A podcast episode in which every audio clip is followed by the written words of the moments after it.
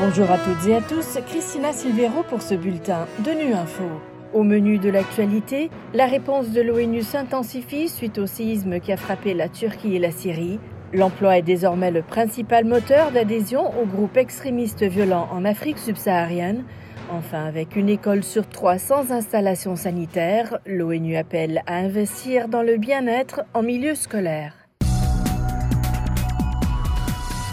Face à l'impact dévastateur des séismes qui ont frappé lundi le sud de la Turquie et le nord de la Syrie, les agences humanitaires de l'ONU intensifient leurs efforts d'assistance aux victimes et veillent à ce que l'aide vitale parvienne à ceux qui en ont besoin. Au micro de Nu Info, le coordinateur humanitaire des Nations Unies par intérim pour la Syrie, El Mostafa Ben Lamli, explique ce que fait l'ONU sur le terrain. Nous essayons de nous coordonner et de nous assurer que nous faisons ce qu'il faut et que nous nous coordonnons avec les autres pour éviter les doublons et que nous répondons également aux besoins les plus urgents cette semaine. Dans le même temps, nous fournissons une assistance en termes de produits alimentaires et non alimentaires, en termes de fournitures médicales, en fournissant des couvertures, des vêtements. En même temps, des efforts sont déployés pour apporter davantage de fournitures médicales et l'Organisation mondiale de la santé fait venir deux avions depuis son entrepôt à Dubaï pour répondre aux besoins immédiats. Le programme alimentaire mondial fournit de la nourriture sous forme de rations prêtes à manger et fournit également des aliments chauds.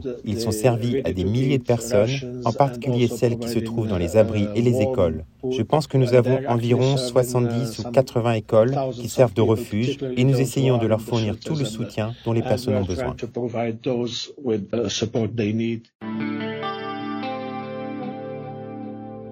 Plus que la religion, l'espoir de trouver un emploi est désormais le principal facteur qui pousse les gens à rejoindre des groupes extrémistes violents en pleine expansion en Afrique subsaharienne. C'est ce qui ressort du dernier rapport du programme de l'ONU pour le développement sur les chemins de l'extrémisme en Afrique, les voies du recrutement et du désengagement. Les précisions de l'administrateur du PNUD, Hakim Steiner. 25% de toutes les recrues ont cité les opportunités d'emploi comme raison principale et 40% ont déclaré avoir un besoin urgent de moyens de subsistance au moment du recrutement. La dimension géopolitique ne devrait surprendre personne. Elle fait précisément partie de ce phénomène lorsque les États ne sont essentiellement plus en mesure d'assurer l'état de droit et la sécurité nationale. Alors l'opportunité pour d'autres acteurs de prendre part à ce drame croît de manière exponentielle. Nous l'avons vu au Mali, nous l'avons vu en Libye, nous l'avons vu dans la Corne de l'Afrique.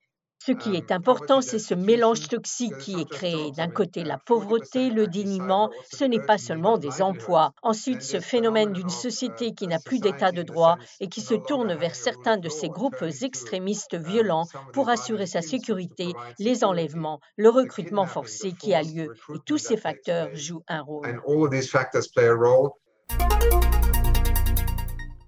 Un nouveau rapport publié ce mercredi par l'UNESCO, l'UNICEF et le Programme alimentaire mondial révèle qu'une école sur trois dans le monde ne dispose toujours pas d'accès à l'eau potable et aux installations sanitaires de base, alors qu'il est établi que les investissements dans la santé et la nutrition en milieu scolaire ont un impact significatif sur la réussite des élèves et contribuent amplement au développement des pays. Philippe Coste nous en dit plus.